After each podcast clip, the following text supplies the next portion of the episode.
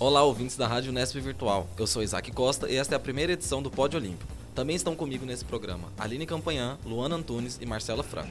Nesse programa da rádio, nós vamos noticiar os principais resultados de atletas brasileiros em esportes olímpicos, vamos dar destaque para a Superliga de Vôlei e para a Liga Nacional de Basquete, e em toda edição vamos escolher um esporte ou um atleta olímpico para contar todos os detalhes e curiosidades dele. Para começarmos, vamos falar de surf. No início do mês de março, foi realizada a primeira etapa do circuito mundial. Vamos conferir como foi o desempenho dos brasileiros na competição, conhecidos como Brazilian Storms. Texto e locução de Marcela Franco. Kiki Silver Pro Gold Coast abre circuito mundial de surf de 2018. Algumas novidades marcaram essa primeira etapa do tour, como a saída de chefe de juízes, Rich Porter, e a bela estreia dos rookies, os novatos. A chefia do painel de juízes agora está a cargo do australiano Pritam Arendit. Pritamo marcou um novo reinado ao exigir mais os surfistas para conseguir uma boa pontuação, e ainda deu a entender que valorizará mais o nível de dificuldade de cada aspecto da onda surfada. A mudança do local do campeonato no último dia de evento de Snaper para Kira foi mais uma das novidades, pois já fazia um bom tempo que as ondas de Kira não eram palco do Kick Silver Pro. A primeira etapa da WSL contou com a participação de 11 brasileiros. Dentro da água, Filipinho começou bem o torneio, somou a maior nota entre os brazucas no round 1 e confirmou seu favoritismo na etapa.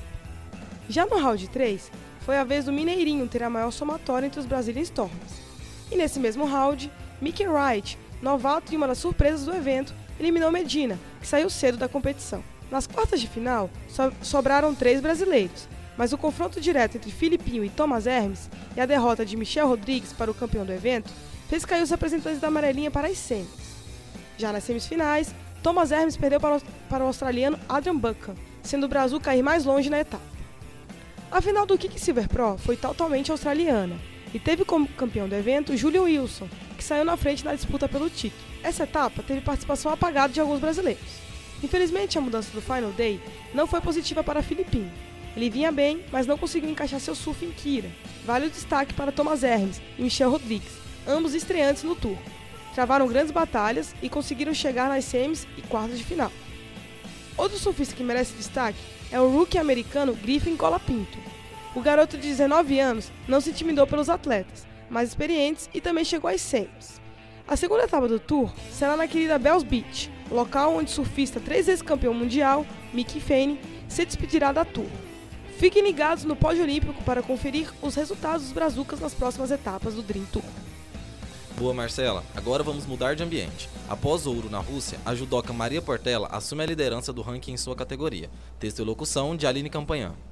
Maria Portela, além de ganhar o ouro no judô brasileiro, agora também é número um nesse esporte olímpico. Além dela, o Brasil tem outros três líderes no ranking mundial do judô.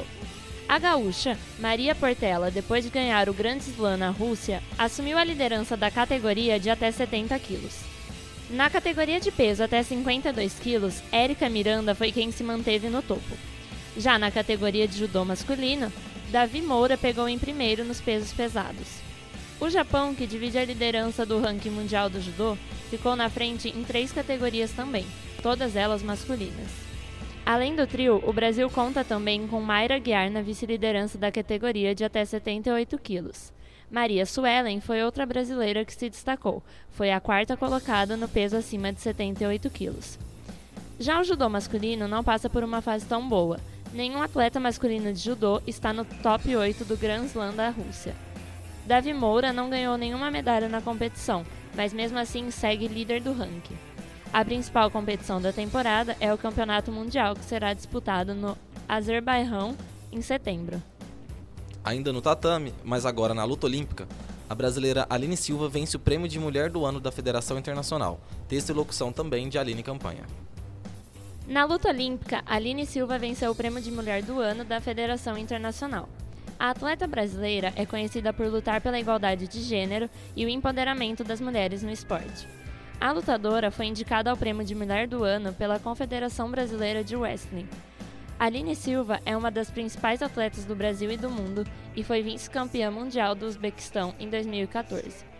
Não é a primeira vez que a atleta ganha um prêmio tão inspirador. Em 2017, a lutadora participou de um programa norte-americano que fala sobre o empoderamento feminino por meio de esporte, sobre o assédio e a igualdade de gênero. A Aline não para por aí. A atleta também é embaixadora no Brasil do Westing Like a Girl, que é um projeto que oferece treinamentos exclusivos para as meninas, sejam elas crianças ou adolescentes. O projeto oferece treinamentos exclusivos para meninas. Apesar de não competir desde o final do ano passado por conta de uma trombose, a atleta resolveu criar um projeto próprio que chama Me Empodera. O projeto começou em março e oferece aulas de wrestling e de inglês para as meninas de 10 a 12 anos em Cubatão. Recuperada da trombose, Aline já voltou aos treinos e encheu seu calendário com competições, como o Campeonato Mundial Militar. A judoca mostrou que é uma vitoriosa não só no tatame, mas na vida. No mês de abril, o Brasil vai sediar o Sul-Americano de Polo Aquático. Nossa repórter Marcela Franco foi até a coletiva de imprensa do evento para entrevistar o presidente e o diretor de marketing da Associação Baruense de Desportos Aquáticos para trazer mais detalhes sobre o campeonato. Texto e locução de Marcelo. A BDA Projeto Futuro recebe Campeonato Sul-Americano de Polo Aquático. O evento acontecerá entre os dias 15 e 20 de abril e reunirá atletas de seis países da categoria Sub-16, no feminino e masculino. Entre as equipes estão Brasil, Argentina, Chile, Colômbia, Peru e Uruguai. Quase metade da seleção brasileira será composta por jogadores de Bauru. O diretor de marketing da associação, J. Crepaldi, nos conta os avanços que a BDA trouxe ao time e à cidade. PDA virou o centro de polo aquático nacional. Esportivamente, o polo aquático assim evoluiu demais, sabe? Tanto é que a gente hoje realmente é o celeiro do polo canal. Agora, em relação ao, ao que a BDA se propõe a fazer de verdade, que é a parte social, tem uma pesquisa no semestre passado da Secretaria de Segurança Pública sobre as cidades do interior com índice de violência entre jovens, né? E Bauru foi a única cidade do interior que caiu em vez de subir. Será a primeira vez que o interior paulista sediará um campeonato internacional. De acordo com a Confederação Brasileira de Esportes Aquáticos, a estrutura da Arena de Bauru foi decisiva na escolha da cidade. O evento aquecerá a economia local, já que mais de 15 pessoas por equipe devem compor as delegações.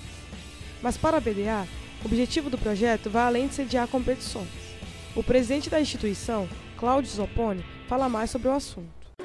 Então a BDA não tem distinção. É claro que a formação dela é conceitual, é de inclusão social, usando o esporte como ferramenta, e atingir as crianças mais carentes, que não têm condições, não têm acesso a nenhum, nenhum produto. Então tem hoje crianças é, classe A, que tem criança E, E, E, que mora em favela. Isso é importante, essa, essa mistura, porque as pessoas, tanto o que está no A, que está no E, saber que são, são cidadãos iguais. Os jogos acontecerão das 4 da tarde às 9 da noite e possui entrada franca, mas com números limitados de pulseira convites. Quem tiver interesse em assistir aos jogos deve chegar cedo para não ficar de fora. Só para reafirmar, o Sul-Americano de Polo Aquático vai ser realizado entre os dias 15 e 20 de abril na sede da Associação Bauruense de Desportos Aquáticos, com entrada franca. Agora vamos conferir como foi a premiação mais importante do esporte olímpico no Brasil, a 19ª edição do Prêmio Brasil Olímpico, com texto e locução de Luana Antunes. A 19ª edição do Prêmio Brasil Olímpico aconteceu na última quarta-feira, dia 28. O evento acontece todo ano desde 99 e é de iniciativa do COB, Comitê Olímpico Brasileiro. O prêmio de melhor atleta feminina ficou com Mayra Guiar.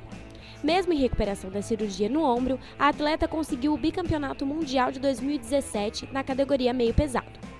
Já quem levou a estatueta do masculino foi Marcelo Melo. O tenista terminou 2017 como número 1 um do mundo nas duplas e formou a melhor parceria da temporada ao lado do polonês Lucas Kubot, além de conquistar seis títulos no ano passado.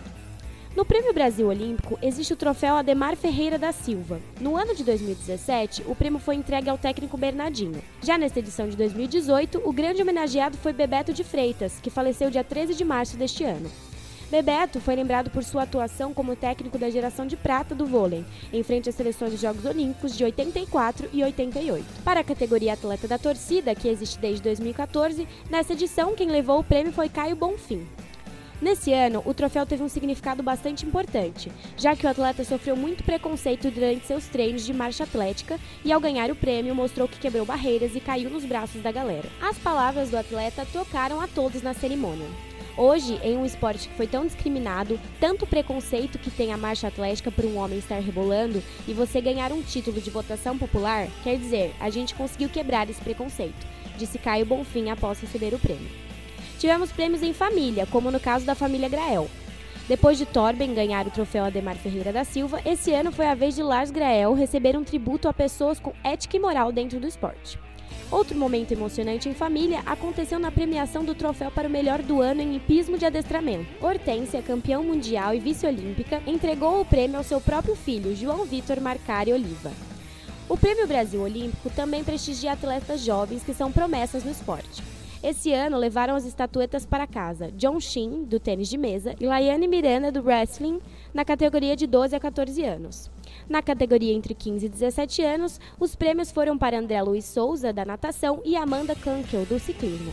Ao final da cerimônia, ainda foi divulgado Natal, capital do Rio Grande do Norte, como sede dos Jogos Escolares de 2018. E assim se encerra o nosso primeiro bloco. Na volta iremos falar como está sendo os jogos decisivos de playoffs, tanto da Superliga de Vôlei como do Novo Basquete Brasil. Voltamos já.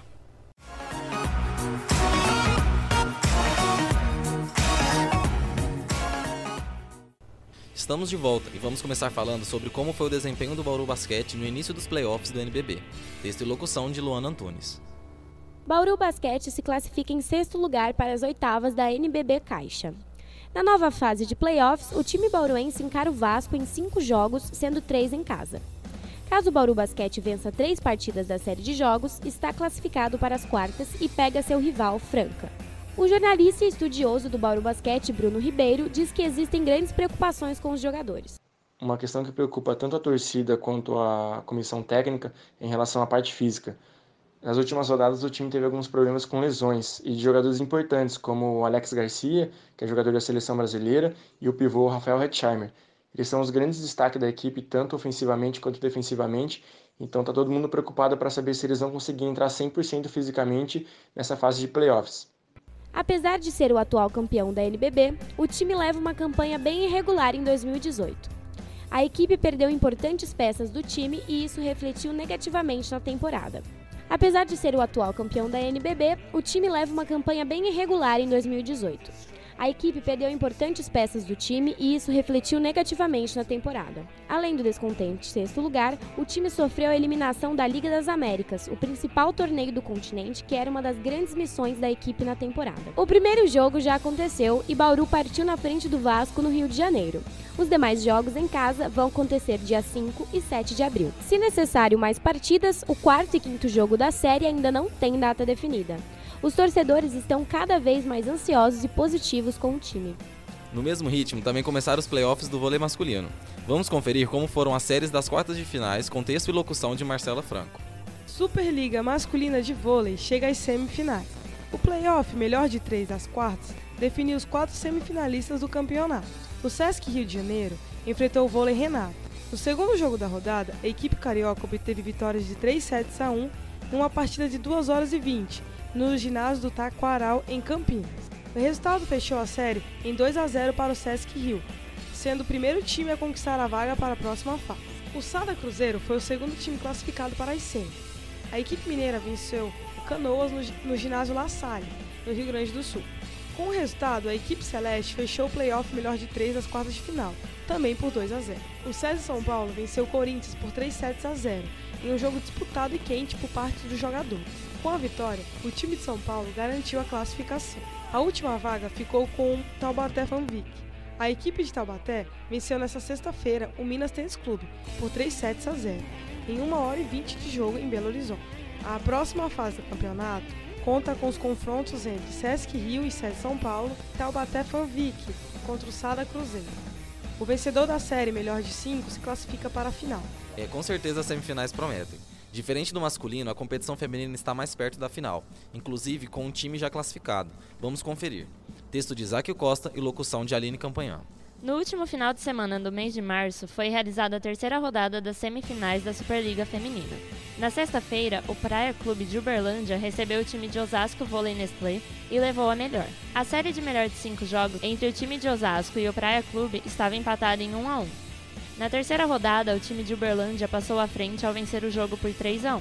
O jogo foi equilibrado e nervoso durante os quatro sets disputados, mas o Praia fez valer o mando de campo, fator decisivo nos três confrontos até agora, e venceu o jogo nos detalhes. A ponteira Fernanda Garay foi eleita a melhor jogadora da partida. No sábado, o Sesc Rio recebeu na Arena Olímpica, no Rio de Janeiro, o Minas Tênis Clube e venceu o jogo por 3 sets a 1. Encerrou assim a série de melhor de cinco jogos, vencendo três confrontos seguidos, um em Belo Horizonte e dois no Rio de Janeiro. Em uma temporada em que suas principais jogadoras se lesionaram, o Sesc Rio precisou se superar. Em uma sequência de três jogos, se mostrou mais forte e eliminou o atual campeão do Sul-Americano. Com a vitória, o time de Bernardinho vai à 14ª final seguida e vai em busca do sexto título consecutivo. No dia 2 de abril, o time mineiro foi até Osasco para o quarto jogo da série. Mais uma vez ganhou quem sediou o jogo. Osasco ganhou por 3 a 1 em mais um show de Tandara, que fez 37 pontos. A série será decidida no quinto jogo, dia 6 de abril, em Uberlândia, por conta do Praia Clube ter tido a melhor campanha na fase classificatória.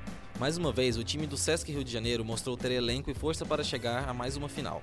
O campeonato feminino ainda está em andamento, mas para o vôlei Bauru ele terminou nas quartas de finais e agora a equipe se preocupa somente em se reestruturar para a próxima temporada. Texto de Isaac Costa e locução de Luana Antunes. A temporada para o vôlei Bauru se encerrou nas quartas de final. Após terminar a fase classificatória em oitavo lugar e se classificar para os playoffs, o time perdeu a série melhor de três jogos das quartas de finais para o Praia Clube, que teve a melhor campanha na fase classificatória. Agora, o time está na fase de contratações. Nada foi anunciado oficialmente, mas tem especulações de que o vôlei Bauru pretende renovar o contrato com a oposta Tiffany, com as centrais Valkyria e Andressa, além da contratação do ex-técnico de Brasília, Anderson Rodrigues. O que está confirmado para a próxima temporada é a parceria entre o SESI e o Vôlei Bauru. A base do time do SESI será transferida de Santo André para Bauru e o projeto receberá um orçamento de 5 milhões, segundo o presidente da Fiesp e do SESI São Paulo, Paulo Scaff. Ao término dessa Superliga, nascerá o SESI Vôlei Bauru, com a promessa de ser um time competitivo e que fará a diferença para o vôlei de São Paulo e para o vôlei brasileiro. Vamos torcer para que o SESI Vôlei Bauru se mantenha competitivo e avance para as semifinais na próxima temporada. Bom, encerramos aqui o nosso segundo bloco e voltamos já já com o nosso quadro Olimpo.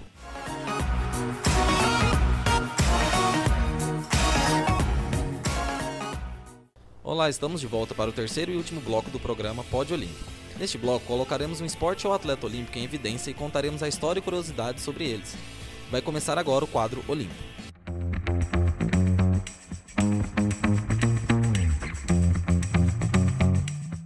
Aproveitando que a nossa cidade sem limite irá sediar o sul-americano de polo aquático, nesta edição a modalidade que queremos colocar em evidência é o polo. Vamos agora ao texto de Isaac Costa e locução de Aline Campanhã e Isaac Costa. Em meados do século XIX, em uma alternativa para driblar o calor inglês, decidiu-se jogar rugby em um rio, e foi assim que nasceu o polo aquático. Em 1870, com o aumento das piscinas na Europa, a Associação de Natação de Londres resolveu elaborar as primeiras regras para a disputa em um ambiente coberto. Enquanto os ingleses se preocuparam com as regras, os escoceses, por outro lado, decidiram se aperfeiçoar na tática. Criaram um jogo mais rápido, com jogadores ágeis nos passes, dribles e certeiros na pontaria. Por conta disso, a partir de 1889, o estilo escocês de jogar polo aquático tomou conta da Europa, começando pela Hungria, o país mais campeão no esporte. Em 1900, o polo aquático masculino se tornou o primeiro esporte coletivo a ingressar no cronograma olímpico. Foi na Olimpíada de Paris. A modalidade feminina só foi ingressada nas Olimpíadas 100 anos depois, nos Jogos Olímpicos de 2000 em Sydney. Regras do jogo. O polo aquático é jogado entre duas equipes, cada uma é composta por sete jogadores na piscina e mais seis na reserva. Os times são diferenciados pelas cores das toucas. Uma equipe usa toucas brancas e a outra toucas azuis. Os goleiros usam toucas vermelhas. Os atletas não podem tocar no fundo nem nas bordas da piscina, e exceto o goleiro, os jogadores só podem pegar na bola com uma mão de cada vez, e é proibido afundar a bola, empurrar o adversário ou impedir o arremesso dele. O jogador pode ficar de fora da partida por 20 segundos se cometer uma falta considerada grave. Se o fizer por três vezes, é expulso. A partida começa com a bola no centro da piscina e com os jogadores próximos ao gol do seu time. Quando o árbitro autoriza, eles nadam em direção à bola. Ações de jogo no polo aquático. O jogo consiste em cada equipe trocar passes até fazer o gol. O chute ao gol deve ser feito antes de 30 segundos. Após esse tempo, a posse de bola é passada para outra equipe. A partida é dividida em quatro períodos de 8 minutos. O tempo começa no início de cada período, quando um jogador taca a bola. Dimensões: Nas laterais da piscina, há quatro marcações para delimitarem as ações dos atletas: a marca vermelha, a amarela, a verde e a branca. A marca vermelha fica a 2 metros da linha do gol e significa que os jogadores não podem receber passes ou permanecer na área por muito tempo. A marca amarela fica a 5 metros da linha do gol e indica que nessa área as faltas não podem ser cobradas diretamente ao gol, e é desse ponto que são cobrados os pênaltis. A marca verde consiste em toda a parte desde a linha dos 5 metros até a metade da piscina. A marca branca fica na linha do gol e ajuda o árbitro a perceber se a bola entrou ou não. Também há outra linha branca para marcar o centro da piscina. A distância entre os gols no polo aquático não deve ser inferior a 20 metros e não pode ser superior a 30 metros para os jogos masculinos. E não deve ser inferior a 20 e superior a 25 metros para os jogos femininos. A largura do campo de jogo não deve ser inferior a 10 metros e superior a 20. A piscina deve ter uma profundidade mínima de 1,80m. O gol tem 3 metros de largura e 90 centímetros de altura. A bola deve ter uma circunferência de 67 centímetros para o feminino e 71 centímetros para o masculino. História Olímpica. A Hungria é a seleção masculina mais vitoriosa no polo aquático. Tem 15 medalhas olímpicas. Chegou a Londres 2012 com a possibilidade de igualar um feito que apenas os britânicos haviam conseguido: vencer quatro Olimpíadas seguidas. A seleção britânica venceu as quatro primeiras edições dos Jogos Olímpicos, em que o polo aquático foi disputado. A Hungria foi campeã em Sydney 2000, Atenas 2004 e Pequim 2008, mas viu o sonho virar recepção ao ficar em quinto lugar em Londres. E nos Jogos do Rio 2016, mais uma vez não subiram no pódio. No feminino, o grande nome do esporte é a seleção dos Estados Unidos. Desde que o polo aquático feminino começou a ser disputado nos Jogos Olímpicos em Sydney 2000, os Estados Unidos subiram no pódio em todas as edições. São dois ouros, duas pratas e um bronze, sendo dois ouros nas últimas edições das Olimpíadas. Resultados do Brasil no polo aquático. A seleção brasileira masculina de polo aquático teve a sua melhor campanha na Rio 2016. Após ficar 24 anos sem disputar uma Olimpíada, o Brasil conseguiu a inédita classificação para as quartas de final. Já a seleção feminina fez sua estreia em Jogos Olímpicos na edição de 2016 no Rio de Janeiro e terminou a competição na última posição, em oitavo lugar. E a primeira edição do Pódio Olímpico se encerra aqui. Esperamos que tenham gostado e voltem a nos acompanhar em breve. Até a próxima. Tchau!